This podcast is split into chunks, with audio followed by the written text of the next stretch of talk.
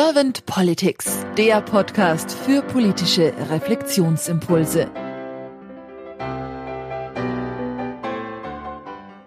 Herzlich willkommen zu einem neuen Podcast von Servant Politics. Ich spreche heute Abend mit Dr. Michael von Prolius. Mein Name ist Claudia Lutschewitz. Guten Abend, Herr von Prolius.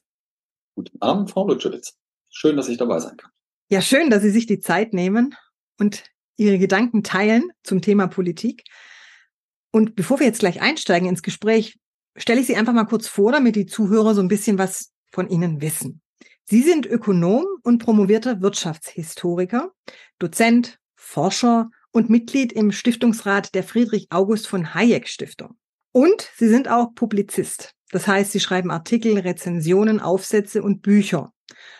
Und Ihr Thema ist unter anderem da eben die freiheitliche Perspektive und auch der Perspektivwechsel. So habe ich es verstanden. Und Sie sind auch Gründer vom Forum Freie Gesellschaft. Das ist eine Internetplattform, die für eine Ordnung der Freiheit wirbt. Und das hat mich sehr neugierig gemacht, da bin ich ehrlich. Und das deswegen, und deswegen habe ich gedacht, jetzt lädst du dir diesen Herrn von Prolius mal ein zum Thema Politik. Und wenn Sie jetzt keine erste Frage an mich hätten, dann würde ich einfach starten. Starten Sie gerne.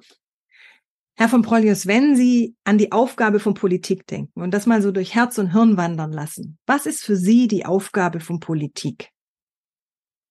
Das ist eine sehr prägnante Frage, finde ich, und die bietet viel Spielraum, um da mit verschiedenen Perspektiven drauf zu gucken. Und das würde ich auch gern tun. Herz und Hirn, glaube ich, gehört sehr zusammen. Und beides äh, betrifft die Politik. Und ähm, in einem Ideal würde ich vielleicht so sagen, dass Politik die Aufgabe hat, eine Kooperationsarena zu bilden für die Lösung von öffentlichen Angelegenheiten. Und diese öffentlichen Angelegenheiten sollten die Bürger selber realisieren. Wir hatten im Vorgespräch ganz kurz über Hannah Arendt gesprochen und dass sie Freiheit und auch das Zusammenkommen von Menschen als wesentlich für die Politik erachtet. Und ähm, ich denke, dass diese beiden Dinge drin sind, ohne dass ich das bei Hannah Arendt nachgeschlagen habe. Wenn man sich dem jetzt etwas grundsätzlich annähert und Sie mir kurz den Raum geben mögen, dann würde ich da sehr grundsätzlich so ein bisschen politikwissenschaftlich zunächst mal dran gehen. Und dann würde ich noch drei andere Punkte äh, daneben stellen. In klassischer Form äh, unterscheidet man insbesondere im angelsächsischen Raum drei Dimensionen oder Perspektiven von Politik. Polity, Policy und Politics. Ähm, Polity, bekanntlich die institutionelle Dimension, das ist äh, ein Ordnungsrahmen oder die Ordnung, äh, der die Bedingungen von politischem Handeln angibt. Man könnte auch von Verfassung sprechen und Normen. Wenn man das übertragen will auf ein Bild, dann ist es so etwas wie das Spielfeld und es sind auch die wesentlichen Regeln für das Spiel.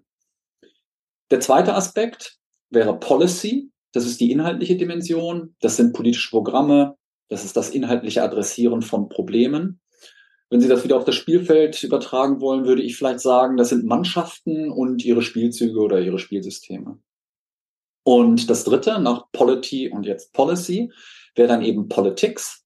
Das ist dieser Prozess, diese prozesshafte Perspektive oder Dimension. Da geht es um den Entscheidungsprozess, um die politische Praxis, um das Durchsetzen dieser zuvor genannten Policy. Das könnte man, um das Bild nochmal zu bemühen, vielleicht vergleichen mit dem Spielverlauf, wenn unterschiedliche konkurrierende Gruppen oder Mannschaften aufeinandertreffen. Das ist nun schön klar und eindeutig. Zugleich ist es sehr abstrakt und generisch. Und das ist natürlich hilfreich, aber das ist nicht alles. Und wenn wir jetzt so ein bisschen mehr in diese emotionale Perspektive eintauchen, aber trotzdem analytisch bleiben, dann würde ich noch drei andere Aspekte erwähnen, obwohl man noch viel mehr erwähnen kann. Politik ist im Unterschied zu Märkten, Menschen auf Märkten, machtorientiert. Es geht um Macht ganz wesentlich und es geht ganz wesentlich, je nachdem, welche Schule Sie bemühen, aber geht es um Realpolitik. Also Macht als Dimension sollte man auf jeden Fall mitdenken. Der zweite Aspekt, der ganz wichtig äh, mir zu sein scheint und über den man äh, sehr viel stärker auch nachdenken kann, ist, wer setzt eigentlich die Spielregeln? Und welche Rolle übernehmen die Schiedsrichter? Übernehmen die nur die Rolle des Schiedsrichters oder äh, mischen sie sich auch ein? Da gibt es in der Wissenschaft dann eine grundlegende Publikation dazu, zum Beispiel von Buchanan und Tullock, ähm, The Calculus of Consent, die genau diese Thematik eben aufmachen. Und nach Machtpolitik und nach diesen Spielregelthematiken kann man noch eine andere Dimension aufmachen und die scheint mir unterschätzt zu sein, obwohl die Bürger sie täglich mitbekommen. Das ist so eine Sicht auf Politik, die man als Theater vielleicht bezeichnen kann, als Inszenierung. Äh, es gibt einen Klassiker dazu von Murray Edelman und der spricht, ähm, wenn Sie das ins Deutsche übersetzen würden, vielleicht verkürzt von Symbolpolitik. Das meint er zunächst mal neutral und spricht also von, subje äh, von subjektiver Natur von Politik, von symbolischer Kommunikation. Er hat aber eine andere wichtige Komponente dabei und die möchte ich in diesem Zusammenhang hervorheben. Er sagt, dass diese Symbolpolitik und die Kommunikation über Symbole ablenkt und verdeckt, was für reale politische Praktiken eigentlich eine Rolle spielen. Und er äh, weist äh, gleichzeitig auch darauf hin, dass abgelenkt wird von weniger sichtbaren Interessen und Entscheidungen von Offiziellen und Eliten. Also insofern könnten Sie auch sagen, dass das eine relativ pessimistische Sicht ist auf Politik, weil es viel um Manipulation der Massen über Sprache und Inszenierung geht. Und das gilt für alle politischen Systeme. Ähm, das ist wiederum eine weitere Perspektive und die halte ich für, für besonders äh, wichtig. Auch deshalb, weil sie sich einfügt, und das wäre mein letzter, erster Satz zu diesem Teil, obwohl ich noch mehr vielleicht zu äh, der Frage sagen äh, kann und möchte, weil die sogenannte Public Choice Schule, also die Schule der öffentlichen Entscheidungen, sich sehr kritisch mit dem äh, plakativ äh, vorhergetragenen Begriff des Gemeinwohl und des Gemeinwohlstrebens auseinandergesetzt hat. Und diese Schule, äh, viele von den Hörern können das wissen und sie auch, ähm, hat das als unrealistisch widerlegt. Da gibt es Nobelpreisträger wie Buchanan, äh, George Stigler und anderen, die tätig gewesen sind und dem aufgezeigt haben, dass Politiker ganz normale Menschen sind und die verfolgen insbesondere erstmal primär ihre eigenen Interessen und nicht die, die Interessen von anderen Leuten. Die sind einfach ganz normale Menschen. Also, ähm, wenn man dies sozusagen so systematisch mal angeht, dann sind das drei klassische, äh, idealistische, würde ich beinahe sagen, Perspektiven, äh, Polity, Policy und Politics. Und dann gibt es drei andere Aspekte ausgewählt, Machtpolitik, wer setzt die Spielregeln und Symbolpolitik oder Theater. Das wäre jetzt die, ähm, sagen wir mal, eine analytische Dimension. Und wenn Sie mögen, kann ich noch was sagen, ähm, das mehr so historisch, ich bin ja auch Historiker, äh, der das so ein bisschen mehr aus der historischen Perspektive speist. Aber ich weiß nicht, ob das für die Zuhörer nicht schon zu viel ist, weil ich schon Also ich fände es spannend. Machen Sie es einfach, weil ich fand jetzt schon Ihren Perspektivwechsel oder diese Perspektivvielfalt, die Sie jetzt angeboten haben, sehr spannend. Ich fand es auch schön, wie Sie das auf anhand eines Spieles erklärt haben, weil wir sind ja, denke ich, alle auch ein bisschen Homo Ludens, also wir spielen mhm. gerne. Folgedessen denke ich, ja, machen Sie es gerne, betrachten Sie es gerne noch aus historischer Sicht. Ja.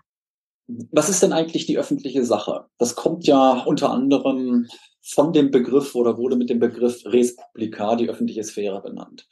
Und das meint den Bereich des gesellschaftlichen Lebens, also des Zusammenlebens von Menschen äh, jenseits der Privatsphäre, in dem eben Menschen tatsächlich zusammenkommen und gemeinsame sie betreffende Probleme erörtern. Und die wollen sie natürlich lösen. Und das Ideal, würde ich sagen, ist, dass die Bürger selber diese Probleme lösen. Und es gibt ein fundamentales Problem, nämlich, dass die Stellvertreter das tun sollen. Und gibt es auch keine einfache Alternative dazu. Es gibt Alternativen, aber das gibt ein Grundsatzproblem, da kann man später nochmal drüber sprechen. Also, die Respublika ist das, was die öffentliche Sache betrifft.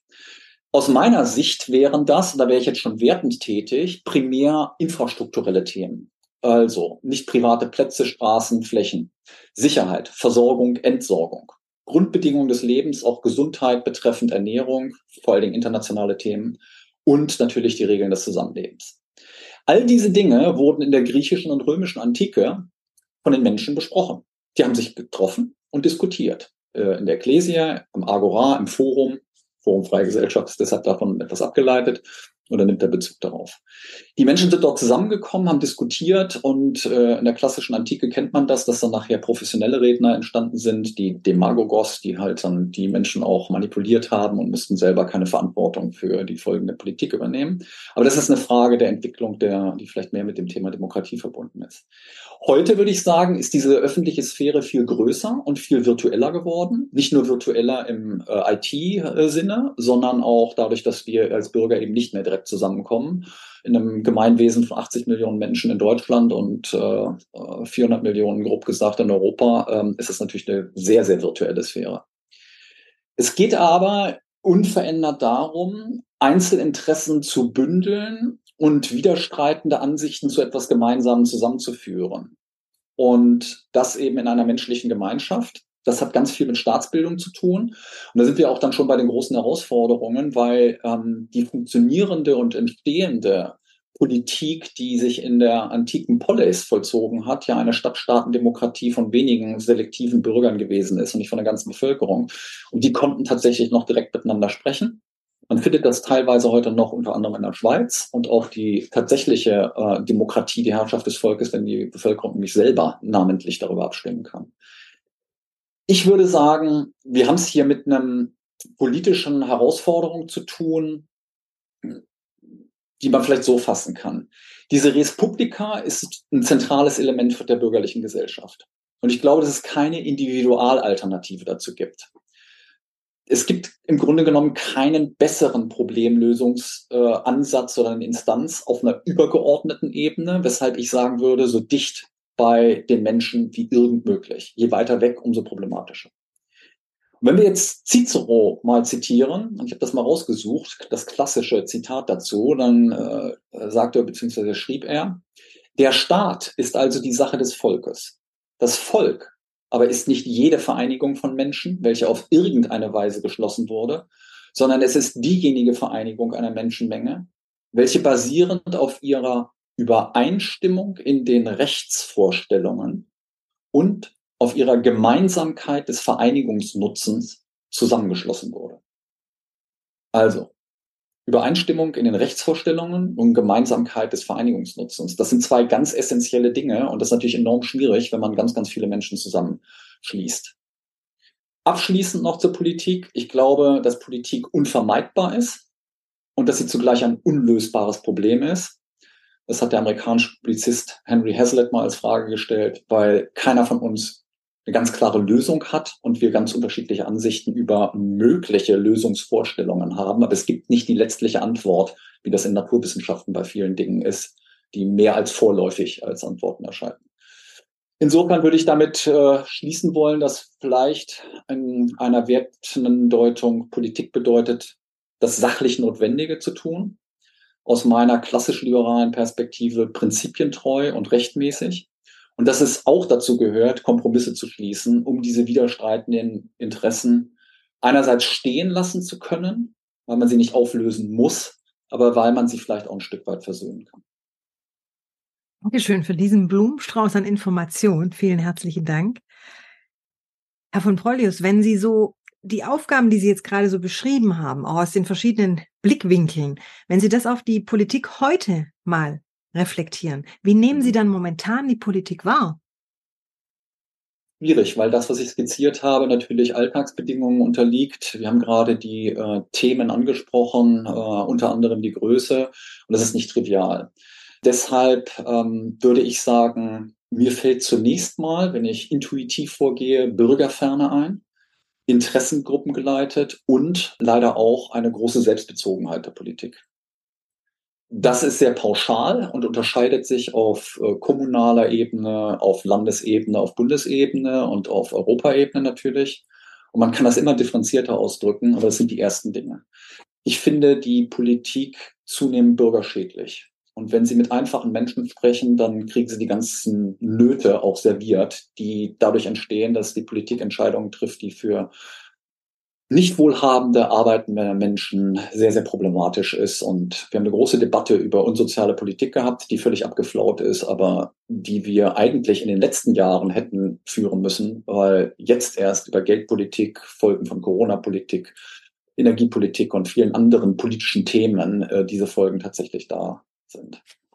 Und ich finde etwas anderes, über das man ähm, stark sprechen sollte, nämlich die Grenzen von Politik und die Grenzen des Wissens derjenigen, die entscheiden, dass man einfach auch zugeben darf, äh, wo es Möglichkeiten gibt, das etwas zu verbessern, aber es doch so ein bisschen den Anschein erweckt, als müsste derjenige, der behauptet, viel zu wissen und der behauptet, die ideale Lösung zu haben, als Sieger vom Platz gehen. Und da wird eben nach meiner Wahrnehmung zu wenig zugestanden, dass man wenig weiß und dass man äh, sich über die Folgen äh, keineswegs klar ist und äh, dass es nicht erkennbar ist, dass wirklich eine Folgenabschätzung getroffen wurde. Ja.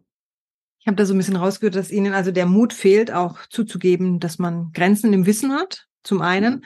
und dass man auch in der Vergangenheit vielleicht den einen oder anderen Fehler gemacht hat, der jetzt vielleicht noch stärker zum Auswirken oder zur Wirkung kommt, will ich mal sagen, aufgrund dieser diversen Krisen, die wir haben. Was wären denn dann so Ihre Wünsche für die Politik der Zukunft, Herr von Prolius? Ja, vielleicht kann man sich an Friedrich August von Hayek halten und sagen, wenn man ihn zitiert, nur Narren glauben, dass sie alles wissen, aber es gibt viele davon. Ich finde das auch gar nicht schlimm, wenn man zugibt, dass man das nicht weiß. Also warum sollen wir nicht einen, öffnen, äh, so einen offenen äh, Umgang mit Nichtwissen pflegen? Ähm, ich finde, realistischerweise kann man das gar nicht erwarten. Äh, und man sollte das nicht überhöhen. Ähm, was wünsche ich mir für die Politik der Zukunft? Zurückhaltung, weniger tun, nichts tun. Den Bürgern und Unternehmern aus der Sonne gehen mit Hannah Arendt, die Sie erwähnt hatten oder wir zusammen erwähnt hatten, Freiheit. Mit dem äh, Publizisten Roland Bader ist das wichtigste Menschenrecht, in Ruhe gelassen zu werden. Ich glaube, da gibt es hinreichend Ansatzpunkte für ganz, ganz viele Menschen, die sich wünschen, und das tue ich auch, einfach politisch in Ruhe gelassen zu werden. Also weniger Politik wagen und dafür die Kräfte in den Bereichen äh, zum Tragen bringen, wo es wirklich entscheidend ist. Und wenn Sie ein paar Stichworte in abstrakterer Form äh, in diesem kurzen Podcast hören wollen. Eigentum sollte sakrosankt sein. Privatheit hatte ich mit weniger Politikwagen angesprochen und eine Verkleinerung von Politik und von Staat. Und das würde für mich auch bedeuten, die Problemlösung dahin zurück zu verlagern, wo die Probleme sind. Und die sind bei den Bürgern. Das heißt also eine Art Relokalisierungspolitik, die stärker kommunal ist, wo auch die Entscheidungsfähigkeiten, die Verantwortung und die Finanzen liegen sollten und wenige ähm, Probleme auf höheren Ebenen lösen. Das ist, wie gesagt, jetzt auch nur stichwortartig, aber ähm, zumindest wollte ich die Stichworte einbringen. Und wenn Sie einen der Gründerväter noch hören möchten, der Bundesrepublik Deutschland, der ähm, öfter noch in Erinnerung gerufen werden kann, dann ist das Alexander Rüstow, äh, ein Gelehrter, auch Vorsitzender der Aktionsgemeinschaft Soziale Marktwirtschaft gewesen. Und der äh, schrieb einmal, Sie wissen ja, dieser triviale und oft als Entschuldigung zitierte Ausspruch, dass die Politik die Kunst des Möglichen sei, gilt ja nur für die Trivialpolitik, für die Politik des von Tag zu Tag Weiterwurstelns, für große Politik, für Politik, die ihren Namen wirklich verdient, gilt das genaue Gegenteil. Große Politik ist die Politik des Unmöglichen, nämlich die Politik, die das scheinbare Unmögliche möglich macht. Und das wäre für mich eine gute Leitlinie, um zu sagen, wie wünsche ich mir die Politik der Zukunft. Wow, das ist ein Impuls, wo ich sagen muss, Dankeschön. Das ja. hatte ich jetzt so nicht gekannt und auch, ähm, ich denke, da werde ich noch mal ein bisschen drüber nachdenken dürfen. Vielen lieben Dank dafür. Ich traue mich jetzt gar nicht, aber ich tue es einfach trotzdem. Ich stelle Ihnen jetzt noch die letzte Frage und zwar die Frage, manchmal nenne ich sie Glaskugelfrage, manchmal nenne ich sie Kanzlerfrage. Ich bringe sie jetzt einfach auch bei Ihnen, weil ich denke, vielleicht rechnen Sie auch ein bisschen damit. Herr von Brollius, überlegen Sie sich mal folgende Situation. Sie wären jetzt Bundeskanzler geworden und Sie hätten tatsächlich ein Team an der Seite, was die große Politik leben möchte. Sie hätten ein Team an der Seite, was sehr gut den Perspektivwechsel durchführen möchte, das ein gutes Spiel spielen möchte, auch ein faires Spiel. Ja, wir haben vorher kurz über den Homo Ludens gesprochen. Gibt es auch noch den Homo Reciprocans, glaube ich, so nennt man ihn ja, der fair die Sachen angehen möchte. Und so ein Team hätten Sie. Was wären denn so zwei bis drei Ihre Fokusthemen, die Sie mit Ihrem Team gleich zu Anfang anspielen würden? Das mit dem Team finde ich klasse und mit dem tollen Team natürlich auch, ähm, zumal ich selber mal eins aufgebaut habe, aber kein politisches. Ich denke, dass die Macht des Bundeskanzlers stark überschätzt wird. Und äh, insofern ist äh, diese Bundeskanzlersituation für mich eine, bei der ich sagen würde, hm, ob man da so viel angehen kann. Aber äh, vielleicht nehmen wir es irgendwie so ein bisschen gewandelt und man hätte politisch realisierbare Wünsche frei. Ja, die sich dann auch realisieren lassen. Und das nehmen wir jetzt einfach mal so hin. Dann würde ich als erstens eine große, kräftige Verwaltungsreform des Staatsapparates angehen und den auf die wesentlichen Dinge zuschneiden und all die Dinge, die dort in äh, einer Verwaltungsmodernisierung nur punktuell angegangen werden, wo es Fortschritte gibt, da würde ich mir mit dem Team tatkräftigen ordentlichen Schritt nach vorne äh, nicht nur wünschen, sondern den angehen. Und dann würden dazu zwei Themen gehören, die ich äh, explizit rausziehen würde. Das erste wäre ein echter politischer Wettbewerb in Deutschland zwischen politischen Entitäten, also Territorien, die eigene Rechtsfindung betreiben dürfen und rechtlich in Konkurrenz zueinander stehen, um ein Entdeckungsverfahren anzustoßen, was die besseren rechtlichen Lösungen sind. Nicht nur im Verwaltungsbereich, sondern die Regeln, die die äh, Menschen betreffen. Und das Zweite ist etwas, was als Bundeskanzler ebenfalls nicht in meiner Kompetenz stehen würde, aber was ich trotzdem auch machen würde. Ich würde das Währungsmonopol freigeben. Ich würde konkurrierende Währungen zulassen und schauen, welche ähm, äh, besseren Währungen sich ermöglichen, um den Bürgern mehr Freiheit und mehr solides Geld in die Hand zu geben. Auch spannend. Man darf darüber nachdenken. Vielen herzlichen Dank dafür. Herr von Prolius, habe ich Ihnen jetzt eine Frage nicht gestellt, die Sie im Zusammenhang mit Politik der Zukunft gerne beantwortet hätten? Bestimmt ganz viele, aber dafür brauchten wir viele Podcasts und das äh, können wir uns überlegen, ob wir das zu einem anderen Zeitpunkt äh, ergänzen, nachholen oder einfach äh, off the record besprechen. Ich danke Ihnen ganz herzlich für die guten Fragen. Ich danke Ihnen für Ihre impulsstarken Antworten und ja, sag dann einfach nochmal schönen Abend und bis bald. Bis bald.